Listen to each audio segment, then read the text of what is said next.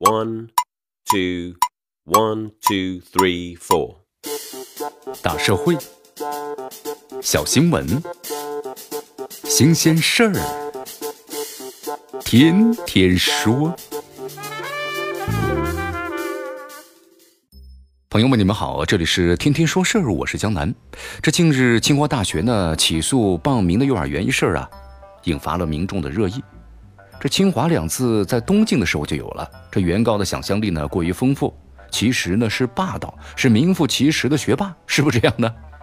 面对清华大学的起诉啊，其中的一个被告，江西赣州清华幼儿园方面这样回应，这也推动了这个事件的舆情的热度。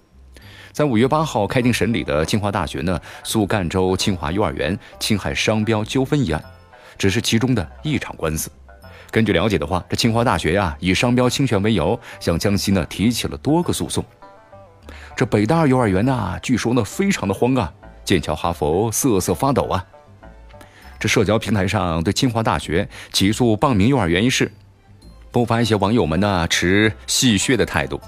这现实中啊，对于此类呢蹭大 IP 还有报名校的行为，多数人呢早已是司空见惯了。但是呢，见怪不怪，这法不责众的心态。不应该成为部分商家呀揣着明白装糊涂，然后呢侵权商标权的这么一个理由。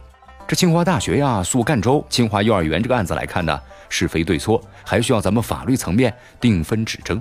但是跳出来这个个案来看的话呀，这傍名校、名企等现象，那现实中真的是屡见不鲜呐。咱们就拿这次呢端出了刚硬的。维权姿态的清华大学来说，早在一九九七年的时候，清华大学呢就申请了繁体的“清华”字样的商标，用于教育等等领域。中国的商标网显示，以清华大学呢为申请人的商标名称就达到三百多件。但是这么多年了，这商标侵权面临着很现实的现实啊！媒体记者呀从天眼查所呢发现，这全国清华幼儿园多达上百家。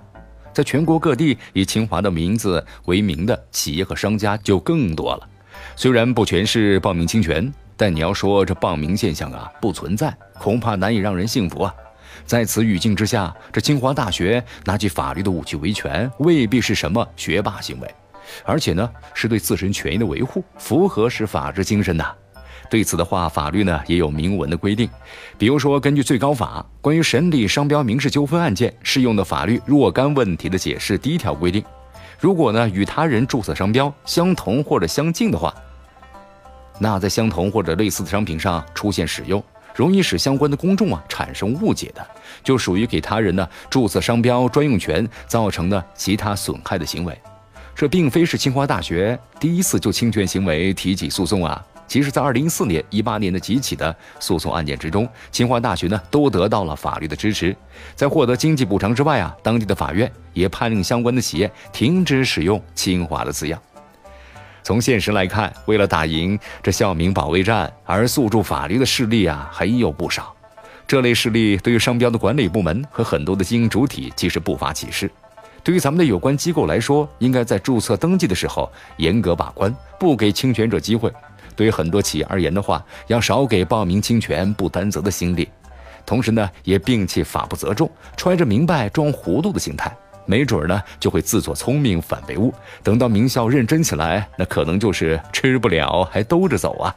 这里是天天说事儿，我是江南，咱们明天见。